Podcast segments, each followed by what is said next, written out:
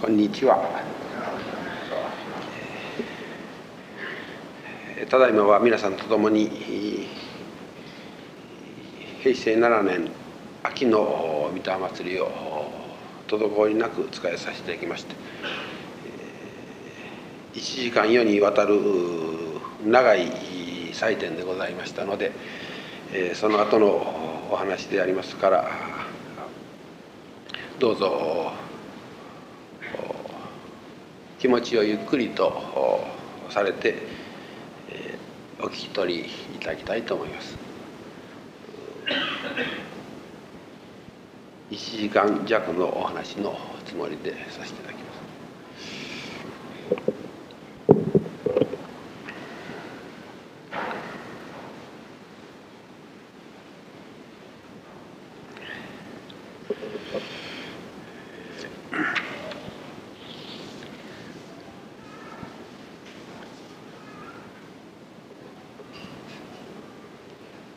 教祖様が明治の36年に失礼16年にお国替えされましてその後二代金剛様がお世継ぎになりました。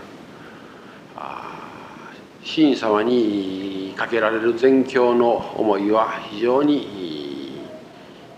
重いものがございまして新さんもそれに応えるべく非常に厳しい行を持って、えー、全国の幾百の教会長教師さらにはそのお取り次ぎをいただこうとする全国の何十万何百万の信奉者の願いを一手に引き受けてご親近されたんでありますがそのことがかえって二代金剛様詩人様のご寿命を縮めることになりまして詩人様は今日その後10年で四十前半でお国替えをされるということになりました。当然全国の教内の者たちは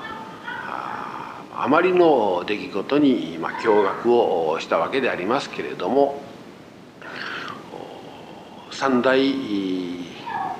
教師として後を継がれた金剛様はその年御年14歳であられました。えー14歳で本部広前の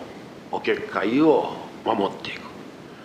そこには、まあ、怒涛のごとく全国から助けてほしい救ってほしいという信者教師が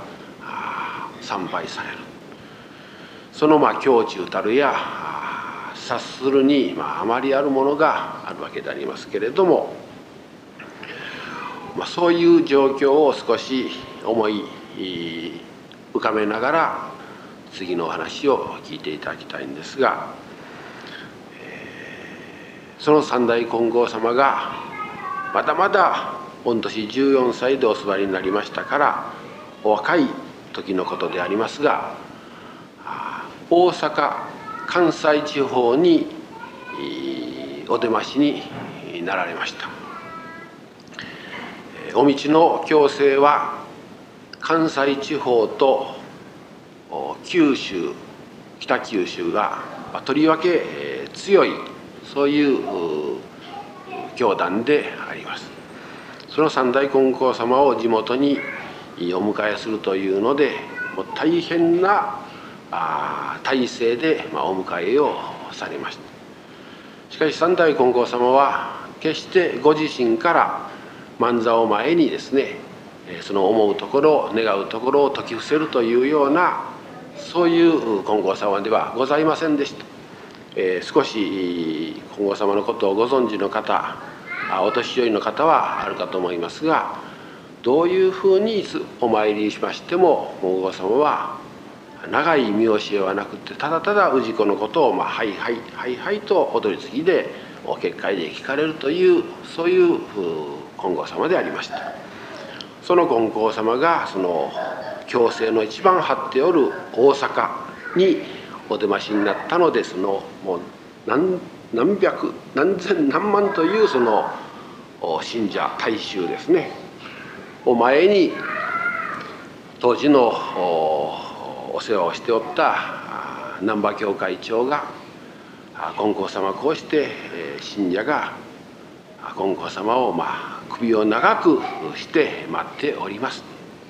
どうぞ見教えをくださいませと。こう言うて、えー、縁台にまあ誘われたわけです、えー、当然長州である関西一円の信者さんはですね、まあ、その席が、まあ、今で言えばおそらく、ま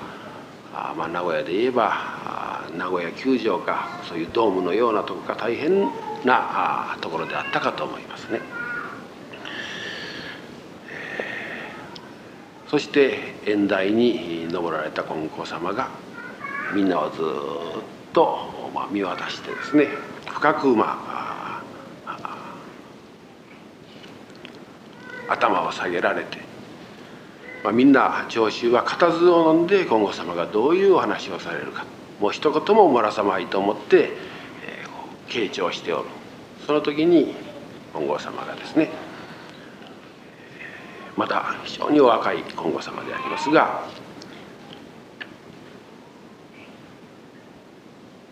信心する者と信心しない者とは親があるのと親がない子供の違いがございます。そう一言おっしゃって縁台をずっとまたありがとうございますとって降りていかれた、まあ、みんなはですねそれこそもうどれだけ長いどんな見教えでも一言も聞き漏らすまいとしてこう固唾を飲んで待っておる。あの三代金剛様はですね信心する者と専物とは親があるとないのこの違いでございます。こういうでまさがられた。これがあのイザヤにも載っております見教えに残ったわけであります。おそらくこれはですね三代金剛様は14歳でその父親である二代金剛様詩人様を失ったわけですね。その頼りとも命ともすがっていくその親をその若干14歳でこう亡くした。おそらくそういう身の上といいますかね。それでいて責任はもう重大であって何万何十万のその信者を統率していかなければならん。いう時にあれも聞きたいこのことも伺いたいということがたくさんおそらくある。これから成長されていくについてけれども親はもうないと。信心する者と専物とは親があるないの違いがあります。しかしその三代金剛様はそれを当然愚痴って言っておられるのではない。親は失ったけれども教祖様から連綿と渡る道の信心を受けてこれからま若干このような年であるけれども皆さんと共にその同じ道を歩んでいきたいとこういうふうに言われたんだと思うんです。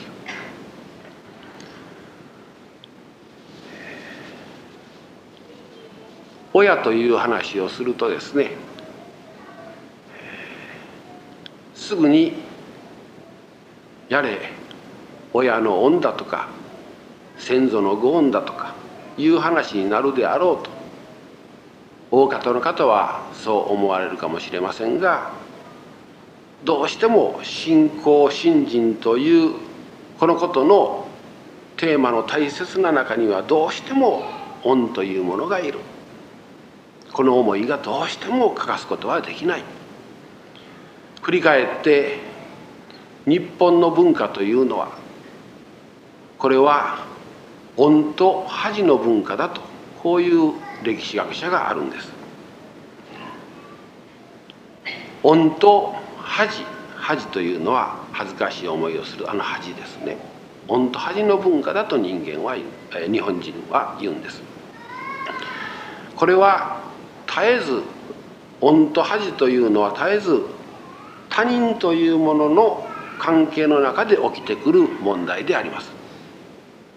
自分一人で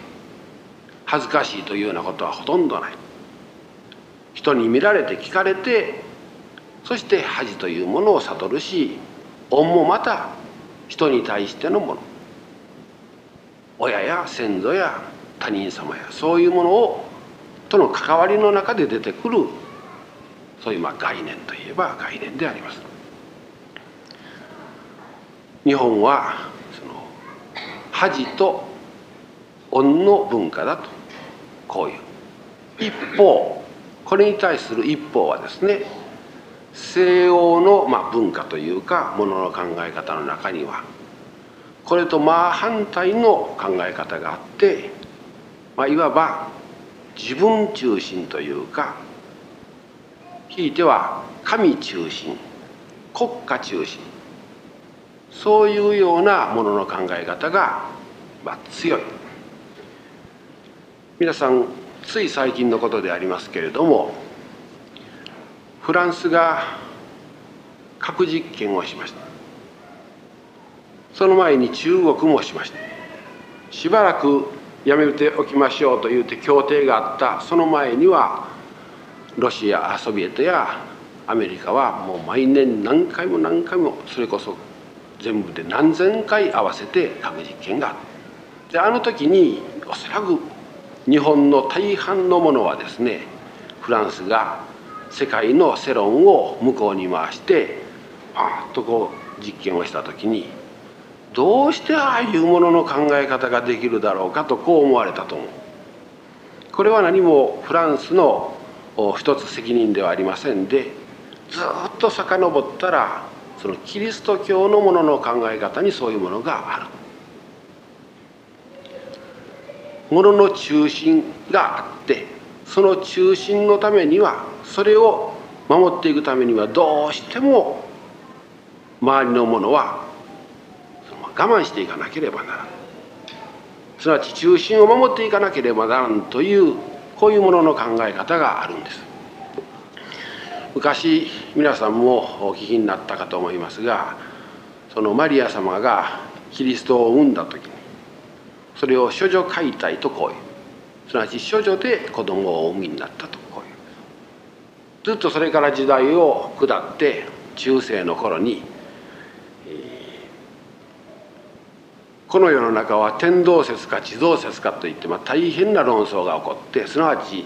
まあ簡単に言えば地球が世界のどこと回っておるのかあ地球はじっとしておって太陽の方がぐっと回っておるのかとこういう話があった。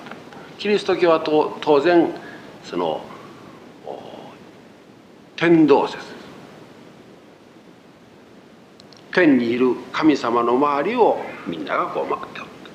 こういうわけですね。ところがその科学者であったコペルニクスという人はいや違いますよと。地球が動いとるんですよと。こういった時にそのキリストのその教えを守る、貴族や僧侶たちはそんなことはとんでもないことだと。全て神様が中心でその神様の周りをみんな回っておるんだと。それが非科学的でございますと言った。そういうことを言うものはそれこそ処刑してやると言ってコベルニクスはまあ処刑にあったと。すなわち神様を冒涜する者はとんでもない問題だと。こういうわけなんですね。中心になる神様をその神様を崇めるためには権威づけるためにはどうしても処女で解体しなければならんというこういうまあ理不尽な道理がまあまかり通るわけです。そのことでどれほどの人間が血を流し命を失ったかわからんこれがまあ西洋のちょっと乱暴ですけれども歴史であります。でそれとまた正反対なのは先ほど申しましたようにこの日本という国はですね例えば挨拶の中に「おかげさまで」という挨拶があります。おかげさまでというのはこれは他人やら神様やら先祖やらいろんなものの恵み自然の恵みそういうものを受けておかげさまでおはようございますおはようございます。今日お元気ですか？とおかげさまでとこういう。何々のご恩があっておかげさまでというのが自分が元気だということの、ま、挨拶の言葉になる。ということは人間は日本人のものの考え方には絶えず皆さんと関わり合って自然とも関わり合って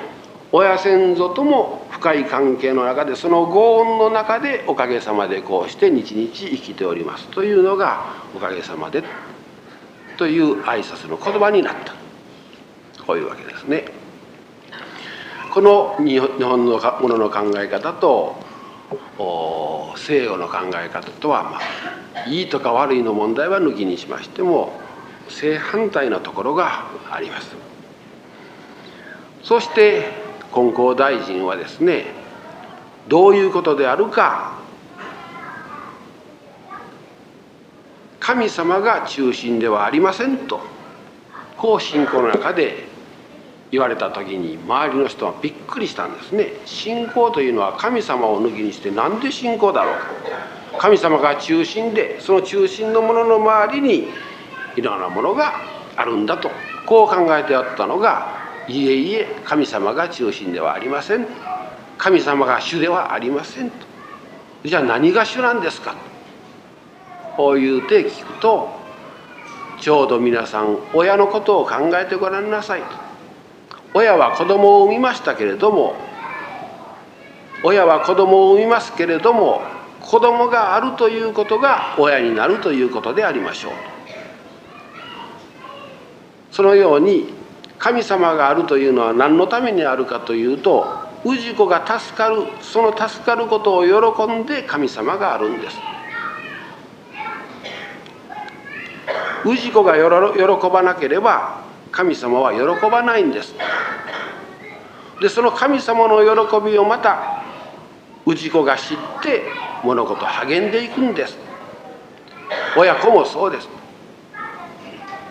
子供が一生励むというのは親に孝行したいというために働く。それが大変な力を生み出す。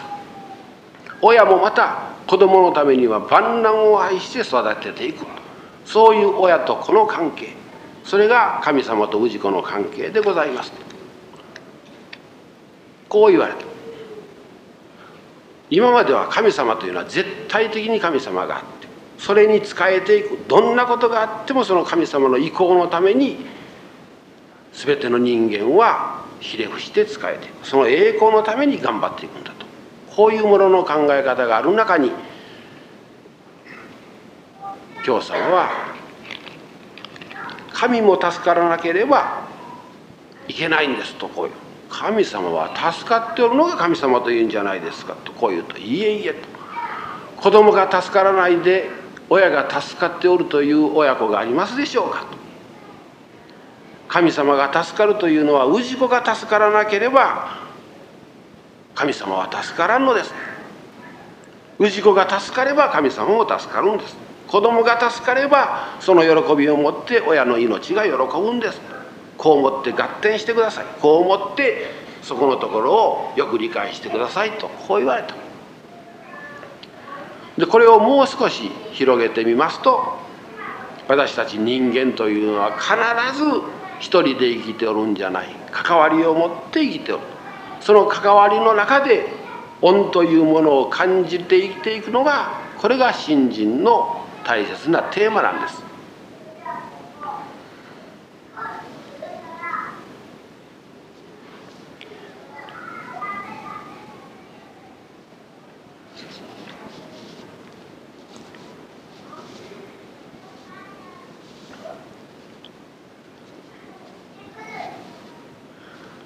ある時信者さんと話をしておりましてそして一通り話が済んでお帰りになる時に信者さんが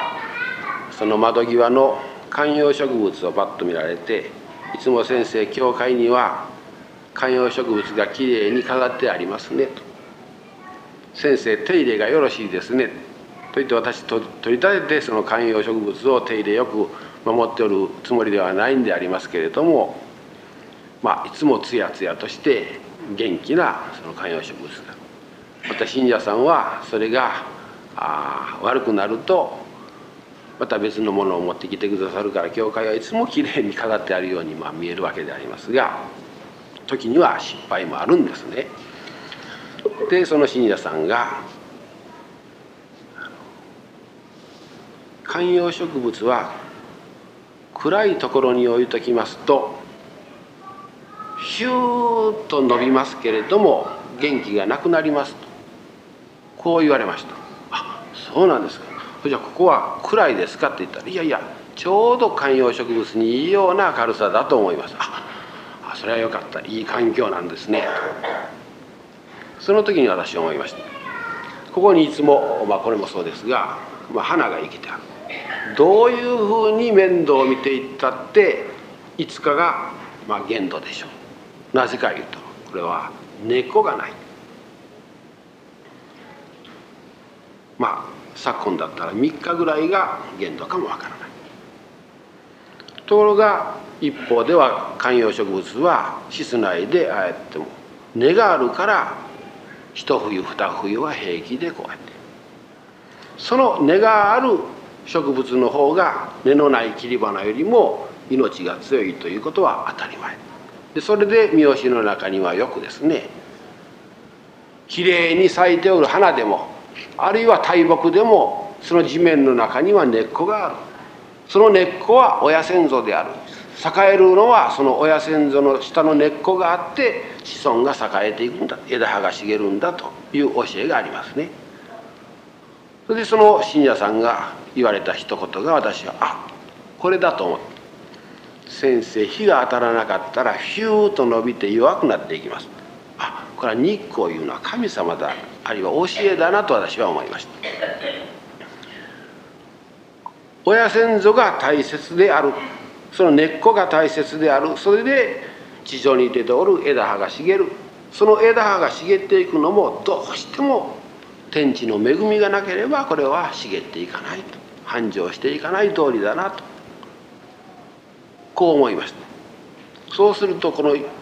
ものが成長していくとか生きていくというのはもう全てのものの恩になっておる。全てのもののおかげによって成り立っていると。いうことがわか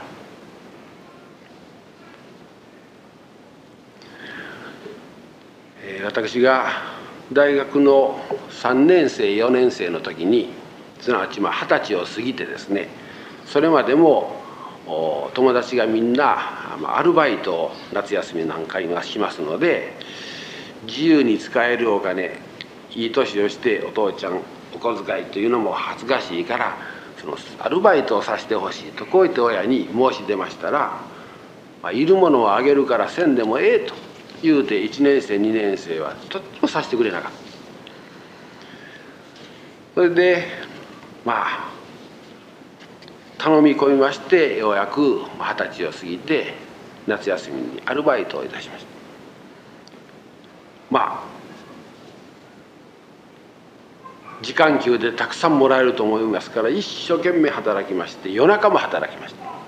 夜中の方が時間給がいいわけですね。これはもう各大学のですね相撲部やレスリング部や柔道部というその体育会系の力の数がもうたくさんここに集まってきましてですね大阪で大きな食品問屋のところでアルバイトをしてます。私もそこでアルバイトしました。夜中8時を過ぎていきます。だんだん深夜になっていくと時間給がどんどん上がりましてですね。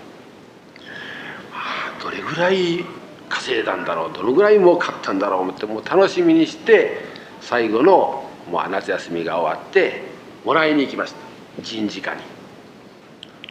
ちょうどその裏側に教会がありますのでその人事部長が「ボンボンよう頑張りましたな」まあよく将来ですから分かっておられるんですね「よう頑張りましたな」ありがとうございます。もらったらですねどしっと重いその札の束っていうのは私初めてあ重たいなと思って喜んで教会に持って帰りました教会というか家に持って帰りましたで父にあまり嬉しいもんですから「本田たくさんもらいました」とこう言いました。父が「あそうかよかったね」どんな思い見せて」とこう言うから私が父にポンと渡して「本当やなたくさんやな。ありがたいことやな」言うて父はですねスースーッと立っていって神様のところへポンとお供えしたんですで私はその当時ですねもう二十歳を過ぎておってもですね教会の息子で今から考えたら本当に良い教育を受けてもう産だったんですね。神様のところへポッとお供えされたらもう手が出んのですよ。そして夏休みの最後の方に旅行に行く予定がそのために一生懸命働いたということもありますのですね。早くあのお金を下ろしてほしい。そして旅費もあれば準備もあるからね。言うてもですね父はたびたびその前を通って私が父にですね「早く下ろしてほしい。お下がりが欲しい」と言って「うんうん」と言うてもですね父は知らん顔をしてます。ひょっとして忘れてるんじゃないだろうか。だけどいつも父はそれを見ておるわけですから。あれは私が稼いだお金だというような気持ちがだんだん講じてきましてですね。で父にある時に「あの旅行がもうそろそろ近くなって」ってこう言ったら「ちょっと豊前へ座れ」とこう言いました。はい。もうそういうところも私たち親子はですね普通の親子とちょっと違いましてそこで正座をして「はい。お前が欲しい欲しい思ってるのはよ前から分かっとる」と。だけどあれをお前が稼いだと思うなら何も構いせんそこにあるから持っていけと。お前が一人で稼いだと思うなと持っていけところがそうじゃないと。お前が稼いだと思うけどお前がアルバイトをするその陰でねどれだけ周りの者が協力をし合ってそれの上であなたがそれを稼いできたかということが分からんかったらもううちの子ではないからお前は働いて自分で自活ができてあんだけたくさんもらえねえからこれからも自分で働いてちゃんとやっていけばよろしい。きついことを言うんですよ。この間お前は深夜の方がそのええと言う夜の2時3時に帰ってきた時がそれでもお母さんは帰ってきたら汗水くだろうからと言うてずっと風呂を沸かして待っておった。しかもお父さんがその見るのに帰ってきて待ってるのが豊が分かると気を使うだろうからと言って音がしたらスーッと寝床の方に入っていくそういう母親だ。それが分からんのか。こういうわけです。すなわちまあ親はですね勉強のことやいろんなことは教えないんですけれども恩とかですね恥ということを教えるわけです。人様に恥ずかしいようなことをしてはいかん。それで思い存分その心が晴れてですねこう活動できないでいつも恥や恩ばかり感じてるっていうようなああ縮こまった子供に成長しては困るんでしょうけれどもだけど人間として一番人間が生きていくベースの中にものの恥と恩が分からなければならんとこういうて育てたんだと思いますね。でそれが取りも直さず信心の非常に大切なテーマであるとこういうわけです。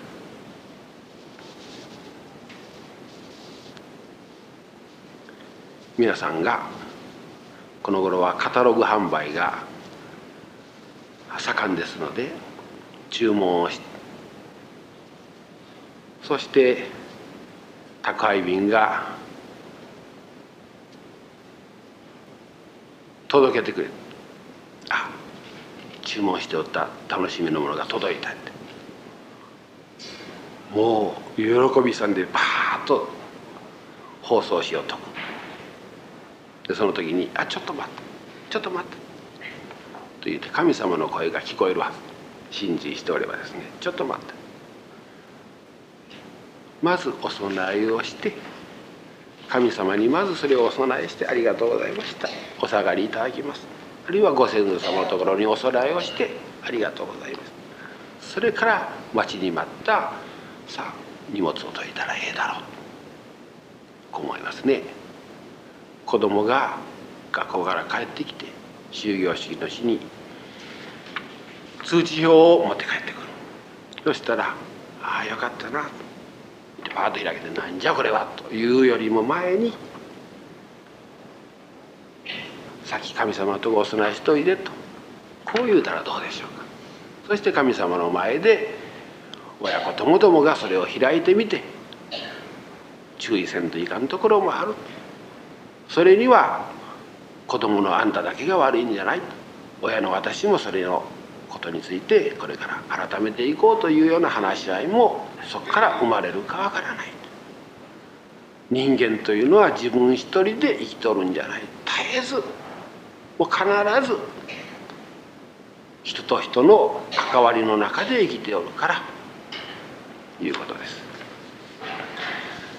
金光様の教会の非常に大きな教会の後に先生になった方の話でありますが京都の生まれでその当時はまだ教会が開けるようなことでなくって一信者であられてそして神様の教えを守って一生懸命励んでいかれてだんだんだんだん心象が良くなっていきまして。で京都の町というのはですねずっと下町の方が南の方にあって伏見とかですね、えー、淀とかあの辺がまあ下町。だんだんだんだんこう上がっていきましてね。それで北の方に行くに従ってまあ高級住宅街にこうなっていくんですよね。でこの人も励んでだんだんと下京区の方から中京区上京区の方にだんだん上の方にこう心象が良くなって上がっていってその度に転託をしていくわけです。で今までの屋敷を売って新しいところを設けたそしてさあ生活しましょうと言うて庭に降りていったら井戸が枯れ井戸だった京都というのはですねまあ今でこそ上水道が100%引かれてるんでしょうけれども昔はみんな井戸で。京都の井戸水は琵琶湖の水が枯れん限りは必ず出る。琵琶湖の水がずっと染み込んでそして京都の地下水に入っていく。ところが転居した新しいところの家の井戸が出ない。おかしい。これは騙されたい。枯れ井ということはおかしい。京都で井戸が出んことはおかしい。騙されたい。高いお金でせっかく買わしてもらった大きな家。騙されたと。こう思った。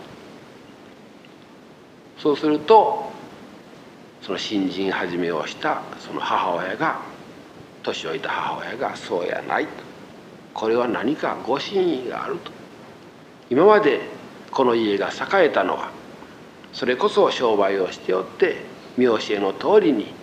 お金を拝みお客さんを拝み物を拝みして大切に大切にして今日までこう成長してきたと。ところが一番肝心な一番肝心なものを拝みその恩を感じるいうことがなかったと。そういうお気づかせやないだろうかと。その象徴として日本人は空気やら水はタダでもらえるとこう思っておると。日の光もタダでもらえておると思うけれどもただだからその恩を忘れると。こういう教えもあると。この井戸の水が出ないというのはしかも高いお金をかけてこの家を買ったにもかかわらず出ないというのはご神意がどっかにあると。言ってそれをあくる日からですね勝った方に文句を言うていかずにひたすらその井戸が井戸の水が出ることをお願いしてそれまではもうもらい水だと言うて母親がガンとしてそれを貫き通そうとする。ある日大雨が降って死のつくような雨。それが問いをずっと伝わってダダダダーッと中庭にああこの水が井戸として出てくれたらどんだけありがたいのにとこう思ってその母親はですねお腰をからげてそしてその井戸水を問いをずっと通して雨の水を井戸の方に導いた。それでも井戸は出ない。それから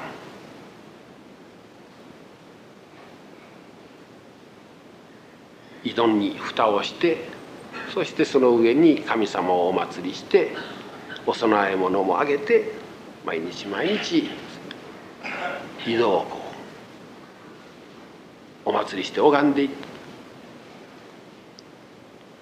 そして自分の思う満願の日に蓋をパッと上げてみたらもう満々と水がたえられた私たちは水のありがたさいうことが分からなかった。それはただ単に水ということだけではない。空気にしても何々にしてもそういうものの恩が分からなかった。商家に生まれたから商売に関することは神様の教えの中でやれやれご恩だ。誰々のありがたさだということの感謝はあったけれどもこういう当たり前だと思うことの恩は忘れておったと。それを神様がこの唐井戸で示してくださったんだからあだやおろそかでそのご恩のない生活はしてはならんと。またこれがですねこの時の経験が後に大きな教会を設立にするについてたくさんの信者を導いていくのに大変なまあ力になったわけですね。すなわち神様のお許しがなかったらですね神様が「うん」と言うてくださらなければ水一滴も出んと私たちは今蛇口にうって決めればバーッと水が出るだけどその蛇口はおそらくこの時代神様のおぼし飯が蛇口だとこういうわけですね。そこに気が付いて初めて井戸に水がずっと上がってきてそれからまかれることがなかったとこういうわけですね。これも何を教えておられるのかというとやはり物の恩ですね。もう今日の日本ではもう当たり前のようになっておることがねですから当たり前になっておりますから恩ということを改めて言うと何か古臭い何か道徳めいてとかいうようなカビ臭いことのように思われがちですけれどもやっぱりそこを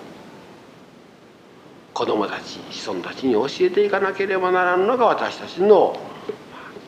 これからの大切なことだとこう思うんです。夫婦があって子供がある。父親が子供に向かって「わしの恩が分からなければならん」と。言うと子供は「何だ」とこう言って反発したりするけれどもそこで奥さんが出てくる。奥さんの役割がある。お父さんはあのように何も言わないけれどお父さんのことが分からなければ子供ではないよとこれが母親の役目だと思う反対にお父さんがそのいい機会を捕まえてお母さんは何にも言わずに無言で無条件でお前を育んできてくれておるけれどもあのお母さんのことが分からんとお前子供ではないぞと。100に1回の機会だけでいいそれが父親から言われた時にどれだけ子供というのはですね千金の値としてその言葉を心に永世忘れんと私は思いますね。私の父母はそれで私を育てたんだと今から考えたらうまいことやりはったなとか思うあの連携プレーは実に絶妙であったなと思いますけれどもそれはテクニックじゃなしに新人そのものだったとこう思うんですね。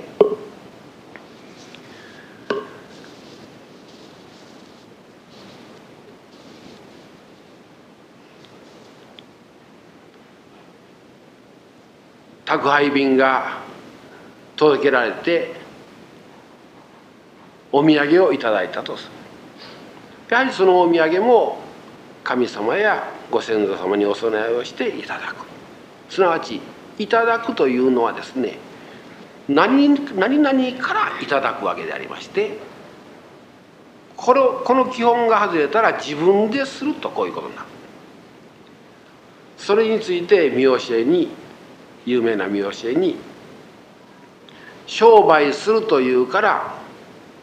神は神様は神はそばで見ておると。どうぞやりなさいと。そばで見ておる商売させていただくというから神はつきまとうようにして助けてやると。いうことですね。夫婦でも親子でも本来は仲良ういけるんでありますけれども現実はなかなかそこが望みのように期待のように仲良くいかない時がある。でその時は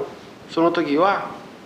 夫婦であるというよりも神様に夫婦にさせていただきます。あるいはさせていただきたい。親子でも何もこの子は自分で産んだ子供に違いはないけれどもそういう意味では親子であるけれども神様の目からご覧になってあんたたち親子であるけれども親子になっておりますかとこう聞かれた時にやっぱり親子にさせていただきたいという気持ちがなければ親子になれん。夫婦は役場に行って届けを出せば夫婦だとこう言うけれどもそれで夫婦かというと夫婦になっておるのかどうかはそれは分けらん。神様から見れば分からない。それが信心の大切なところだとこう思うわけですね。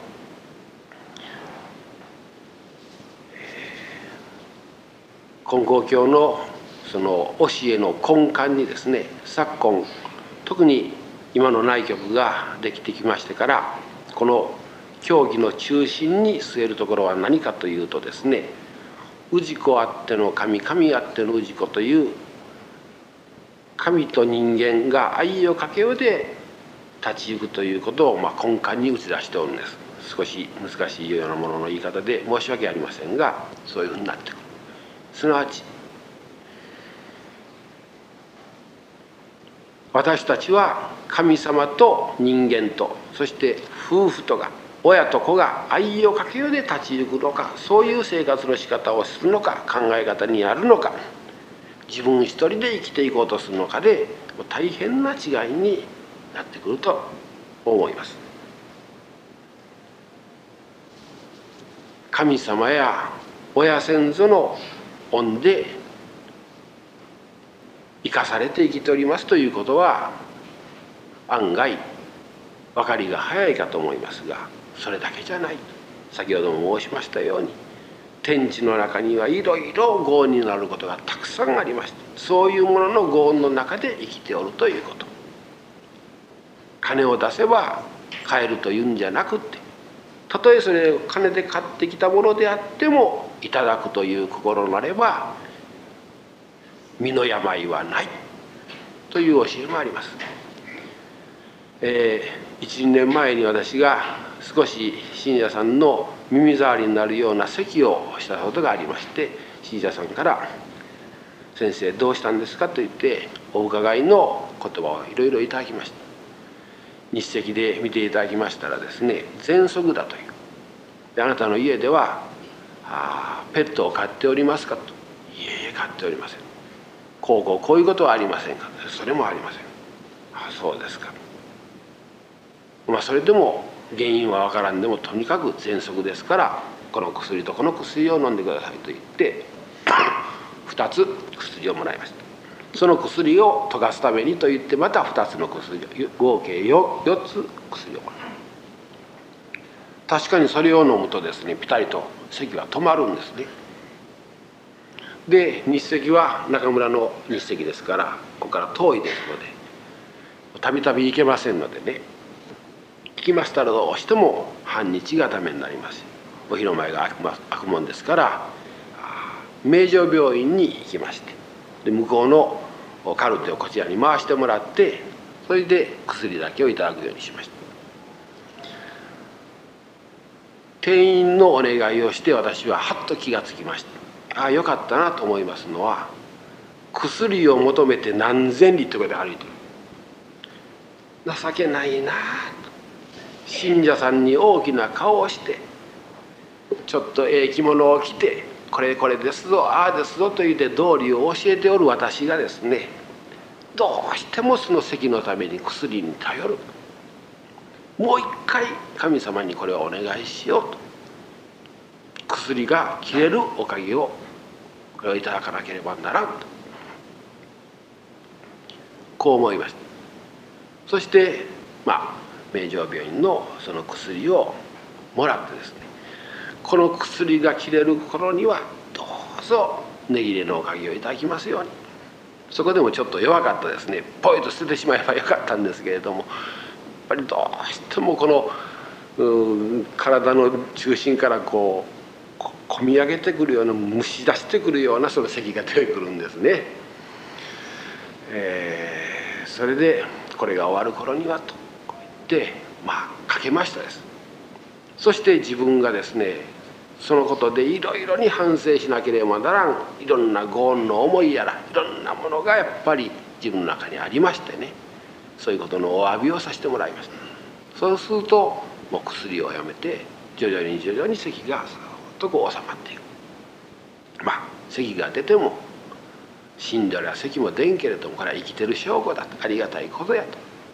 人様には少し迷惑なところもあるかしれませんけれどもまあ何かにつけてですね神様にそこのところをお願いしたり神様のご神意を図ろうとして足らんところ気づかんところを気づかせくださいとして不幸を求めていくとその不幸の向こうに問題の向こうに神様のおかげの世界があるカライドに向かってなぜ私はカライドを高いお金を出してカライドを買わ買わん買うことになったのかと。何か神様の深いおぼし飯があるんだと。こうやって求めていったらですねそこにいろいろに物の恵み物の感謝ということを忘れておったと。それをお詫びして神様のお祭りをしたらずっと水が湧いてきたと。いう話。アルバイトをして稼いだのはそりゃ働いたのはお前であろうけれどもお前が働く陰でどれだけ家族の者がそのことに配慮をしてあれもこれもと言って協力しておるかわからん。それがわからんような子供ではこの家に置いとくわけにいかん。この夏暑い中を一生懸命働いてこれだけのものを稼いだんだからそれだけお前は腕があるんだからどうぞその力で自信持って一人でやっていきなさい。こう言うて詰め寄られた時に、ま、私は言葉がなかったです親の愛や家族の愛にもう満腹で考えようにも考えられんぐらい満腹感で帰って親の愛や物の恩が分からんような日常生活をしておったわけですね。でそれを助けようとして親があれこれ頭を絞っ知恵を絞って子供に教育をしていく私たちはそういうことが必要なんではないかとかように思います。日本は恥の文化である恩の文化であるとこう歴史家が言うております。合っておるかどうかはわからないけれどもその中に考えさせられることはたくさんある。恩といい恥といいこれは他人との関わりで生きておるということ。皆さん皆さんの周りの中にねもう少しものの恥ということが分かってくださればあの人はああいうことにないはずなのにという人とたくさん出会いますでしょう。そういう人と関わっていくでしょう。あの人には恥ずかしいとか恥というような思いがあるんだろうかと。思わず疑いたくなるような人が世間に周りにたくさんありますね。でそれと同じようにそれじゃ皆さんに恩というものの思いが本当に神様の前で恥ずかしくないように身についておるかというとですね